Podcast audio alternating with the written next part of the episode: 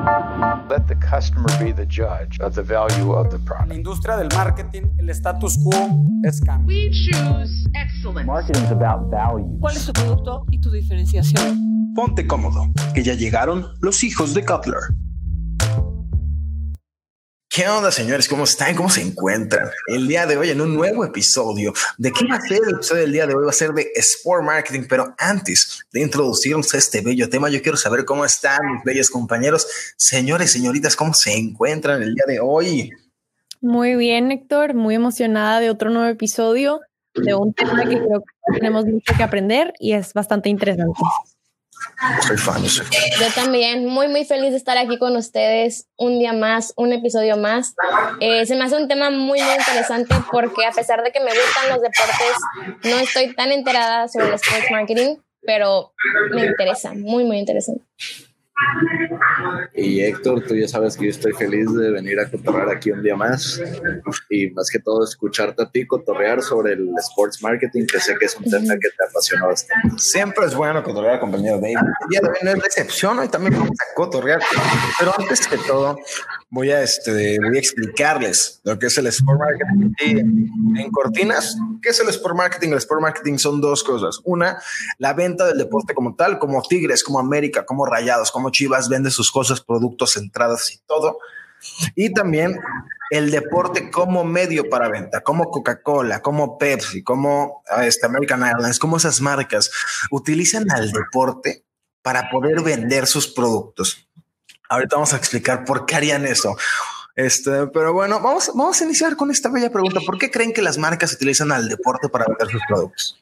Fíjate que no sé, pero se me hace muy interesante la manera en que tú lo ves, o sea, porque lo ves de dos maneras. O sea, decías que es la mercadotecnia a través del deporte, o sea, para vender bienes y servicios, pero también el deporte vendiéndose a sí mismo, ¿no?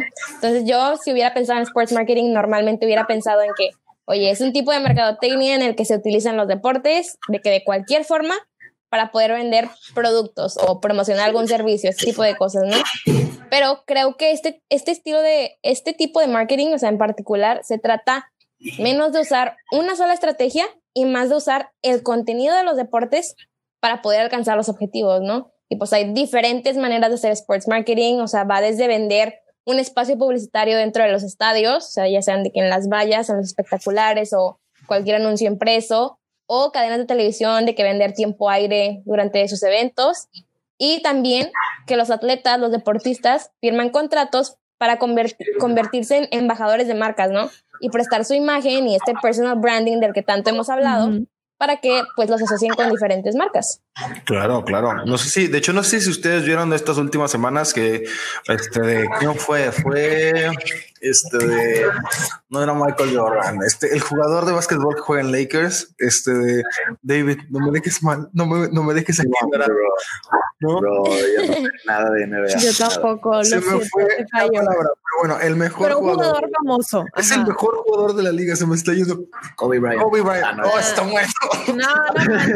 Está muerto. Te digo que no sé nada, güey.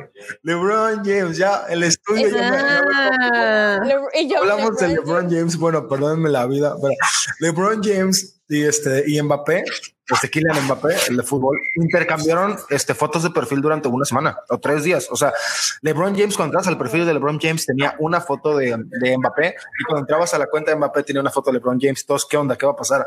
Y lo que pasó es que hicieron una colaboración, hicieron unos tenis de Nike que los dos son embajadores de Nike y este y están inspirados en el otro y entonces el otro usa los tenis del anterior entonces está padrísimo y dices wow eso es una gran manera de aplicar brand ambassadors y combinas mercados combinas las personas que les gusta el fútbol con las personas que les gusta el básquetbol y haces que tengas nuevos productos para vender está padrísimo Tengo una duda. ¿Qué onda, Disculpa mi, disculpa mi ignorancia. ¿Qué es MB? ¿Cómo dijiste? Mbappé. Mbappé Mbappé ¿Qué es Em- Mbappé? Mbappé es el mejor jugador de 21 años ya, de 21 años de este Ah, mundo. Es un jugador siento, que de hecho, es, el, es el precio mayor histórico pagado por un jugador. Se pagó 210 millones de euros por ese, por esta persona. Y te preguntarás, God. ¿cómo rayos pagas 200 millones de euros por una persona? Por el valor de marca que tiene. O sea, Mbappé es un jugador que con números te puede vender millones de camisas. Por ejemplo, no sé si se acuerdan del Ronaldo, Cristiano Ronaldo cuando llegó a Juventus, pagaron 100 millones de euros por él y el primer día de estar en la Juventus recuperaron ese dinero vendiendo camisetas. Eso es lo que puede significar un jugador en un nuevo equipo. Y no puede ser, yo no sabía. O sea, disculpen la ignorancia en verdad. O sea, yo la NBA no la sigo mucho. Pero, Ah, pero es es que interesante. hay- hay- pero qué interesante que son que juntaron Nike peras y manzanas. O sea, juntaron al mejor del básquet NBA de Estados Unidos y al mejor de fútbol eh, que Europeo. europeo y pues fue en Francia y hicieron esta colaboración. Yo no tenía, no conocía sobre esto que nos acabas de contar, Héctor, pero se me hace muy padre cómo la marca manejó este tema de dos mundos, literal. todo. Fíjate que yo o sea, he estado siguiendo estas tendencias de lo que hacen, de lo que está haciendo Nike y la NBA. Y fíjate que lo que están buscando es posicionar sus productos como streetwear. O sea, como, como esta cultura de streetwear que las personas la empiezan a utilizar, como que sí, de que ah, sales con tu, con tu hoodie, arriba tu jersey de NBA, así muy, muy aquí de, de hood, muy, muy padre.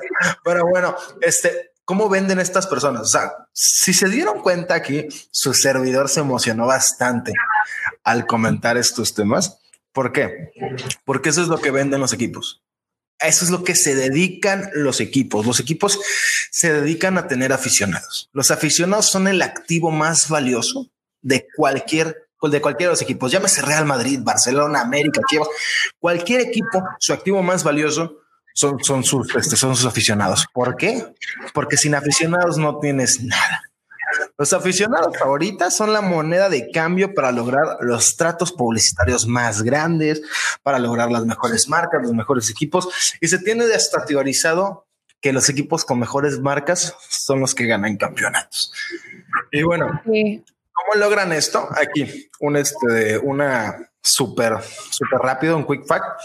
Este, hay cuatro, cuatro maneras de lograr esto. Equipos campeones, equipos históricos, equipos humanitarios y equipos que estén cerca de su afición. Son cuatro de que líneas a seguir para que los equipos puedan lograr alguna de estas cosas. Fíjate que yo es una de las grandes ventajas que, les, que le veo al marketing deportivo. Es que permite, o sea, aprovechar esta popularidad y la devoción que muchos fanáticos sienten hacia un equipo o hacia un jugador. O sea, te digo, y aprovechan, ¿no? De que esta, esta devoción que sienten y cualquier marca que se vaya a asociar con el equipo gana credibilidad, o sea, automáticamente, o sea, en la mente de, de este fanático.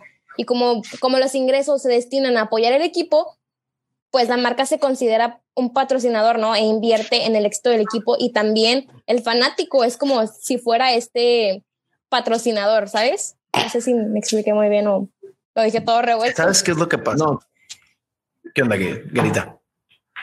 no, yo le iba a decir a Villa que no se preocupe, que sí se dio a entender. ¿Sabes, ¿Sabes qué es lo que pasa? Lo que pasa es que cuando una persona es aficionado a algo, o sea, y eso no es solamente el deporte, o sea, realmente todas las marcas tienen que apuntar a eso, a crear fans, a crear aficionados, a crear personas que sigan la marca y que vivan la marca.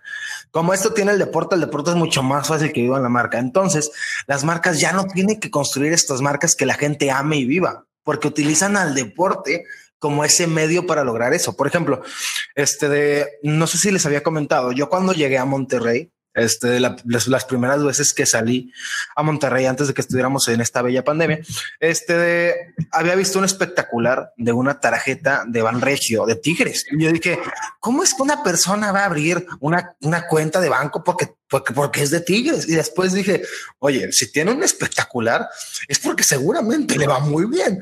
¿Y qué daba esa tarjeta? Te daba 4% de descuento en la tienda Tigres. Y yo, yo hice mis números y dije, no hay manera que eso vaya a ser redituable. O sea, ¿cuánto puedes comprar para que un 4% sea significativo? ¿Sabes?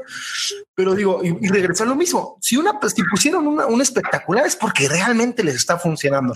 Y eso es lo que logran los equipos. Logran reducir esta barrera de afición que a lo mejor tu marca no tiene, pero ese equipo sí lo tiene. Y es por eso que lo logra. Es padrísimo el Sí, totalmente. Y como dices, Héctor, siento que una marca sin aficionados, como tú dices, no es absolutamente nada. Pero eh, ahorita quisiera yo platicar de un tema que ya viene, de hecho está a la vuelta de la esquina, que creo que le emociona a muchos. Ya no es soccer ni básquet, vamos a hablar del Super Bowl. Este, ¿qué les parece si cambiamos un poquito el tema? El El evento del año que ven más de 100 millones de espectadores y aficionados. O sea, es un evento a nivel mundial gigantesco, gigantesco, y no me van a creer lo que cuesta, o sea, ahí tener la publicidad. ¿Cuánto creen? Creo que va a ser un número muy grande, pero creo que no me va a impactar por la dimensión del evento. Pero a ver, Pero echen no sé. números así como para... Un Para millón de dólares. Un millón de dólares. Este es lo que cuesta. No. A ver, Villa, No sé. Tres, tres, tres No. millones. No, espera, ¿cuánto tiempo? ¿De cuánto tiempo? estamos hablando de un comercial de 30 segundos. ¡Alam! No, no, no, no, no. Literal, no tengo idea. No sé, de que a 100 mil dólares el segundo serían como 3 millones de dólares, algo así, no sé. Pues lo Le siento, pero ninguno le atinó. Las cifras son 5.6 millones de dólares.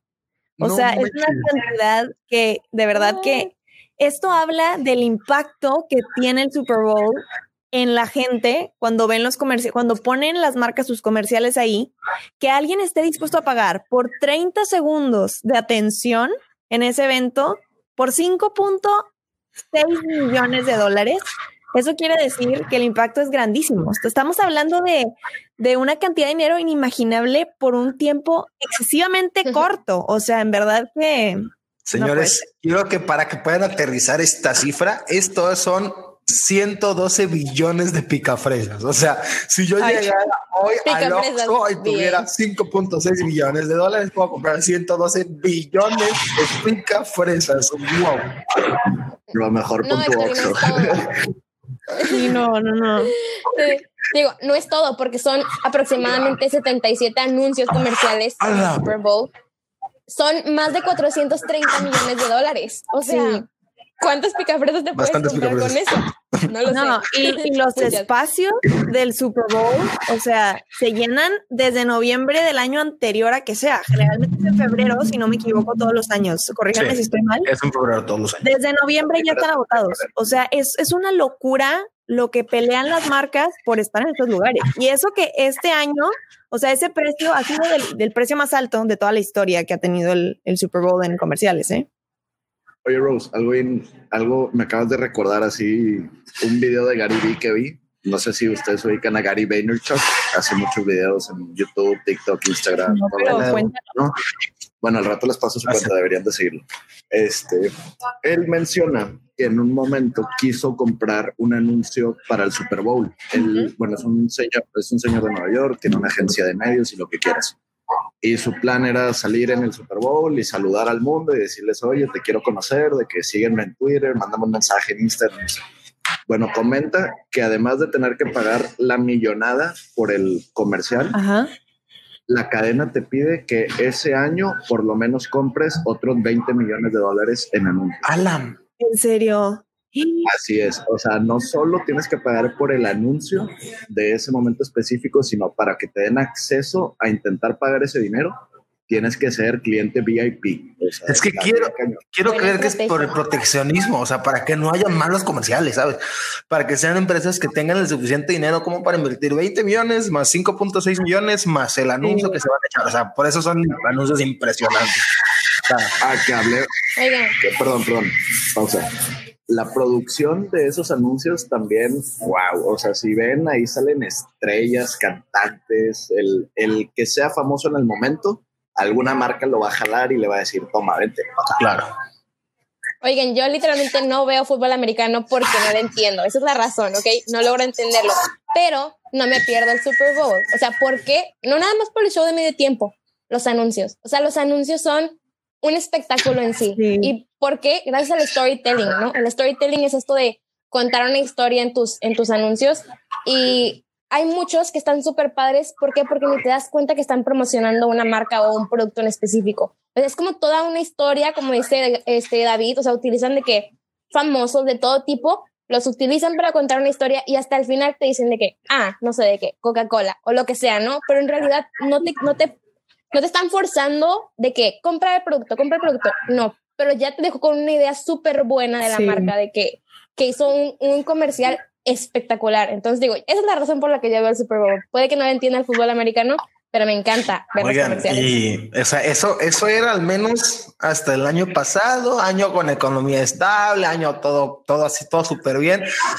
Ahorita, ¿qué está pasando? Eh? O sea, porque las empresas no tienen, no tienen esa millonada. O sea, y las que, o sea, si las que tenían esa millonada no están gastando esa millonada, las que no la tenían siguen sin tenerla, ¿sabes? ¿Qué va a pasar? Pues mira, Héctor, lo que sí te puedo decir es que no es ninguna sorpresa que este 2020 que acaba de terminar fue un año muy difícil. De hecho, ahorita pues seguimos en la crisis del coronavirus, ¿verdad? Y precisamente por eso se afectaron muchísimas industrias y esto hace, o sea, a raíz de todo esto, que también los comerciales del Super Bowl, pues sí, sigue el precio muy alto, pero ya la cantidad de gente dispuesto a comprarlos ya no es la misma. O sea, estamos hablando de que en 2019 creo que fue que Fox había presumido que en noviembre ya había vendido todas las pautas publicitarias y estas fueron muy, muy caras también. Pero ahora resulta que por el hecho de la pandemia lo que está pasando es que estamos a enero, a mitades de enero, y no se han vendido todas las pautas publicitarias. O sea, todavía quedan espacios que no han comprado las marcas porque es una cantidad de dinero loquísima para pagar ahorita en una pandemia, ¿verdad? Quiero hacer un llamado a los hijos y a ustedes, personas que están escuchándonos, y quiero que en este momento que están escuchando este episodio hagan su quiniela de qué marcas van a estar presentes en el Super Bowl. Así, échense una. Nike. Nike es tu marca. Ok. No es mi marca, pero yo digo que Nike. Ok. Porque ha, hecho mucho, ha, ha hecho mucho énfasis en esto del COVID, de que sigue haciendo deporte, pero en casa. Y como que siento que usan mucho a los jugadores. O sea, como que las marcas deportivas siento que son las que especialmente no pueden faltar en el Super Bowl. O sea, Mira, Nike, Nike. Adidas. Siento yo, no sé qué digan ustedes. La compro. Este, yo voy por Coca-Cola. Coca-Cola no va a faltar. Ah, Coca-Cola 100%. nunca falta. Milla, Garita, Yo, ¿no? Yo no tengo idea. Garita, ¿quién es tu caballo? Estoy pensando. pues yo me voy a la segura, yo me voy por las aseguradoras. Siempre está, claro que sí. Geico, eh, bueno, Geico y Amy, güey, y todas esas siempre están ahí pagando una millón. Geico siempre sale. Tienes razón. Buena, buena observación. Villa, tu caballo. Mira, tal vez no es algo muy seguro, pero como lo hicieron también el año pasado, voy a decir que Sabra, el hummus, el, sí. el dip este, el comercial que se aventó el año pasado, pienso que como lo hicieron muy bien, van a querer hacerlo mejor este año, entonces esa es Pero mi- ¿por qué? ¿Por qué lo hicieron muy gallo. bien? ¿Cuál fue la cosa que pasó? Pues mezclaron todo tipo de celebridades, ¿no? Entonces las personas esperaban a ver este comercial de que, oye, ¿ya viste quién salió? Entonces, no sé, mm, se me hizo muy, muy buena idea, muy buena estrategia de que la manera, como que se ve muy orgánica, ¿no? También no te diste cuenta, o sea, te iban metiendo el producto ahí en, en el, en el spot. Héctor, David. Héctor, David.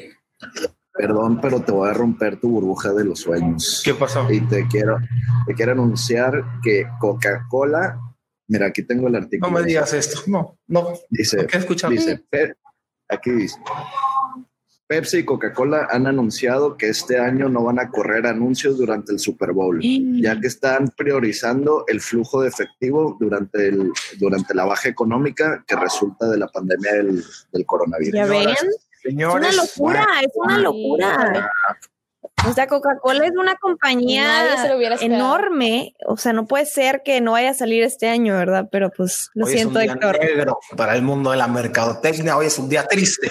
Pero fíjense que hablando de esto mismo, este quería pasarle la palabra a Rose, que tenía algo importante que mencionar. Sí, no, yo iba a hablar de la parte también positiva que ha tenido sobre el sports marketing el COVID. O sea, le ha dado a la gente, no sé qué piensen ustedes, pero una parte de relatividad y autenticidad a las marcas.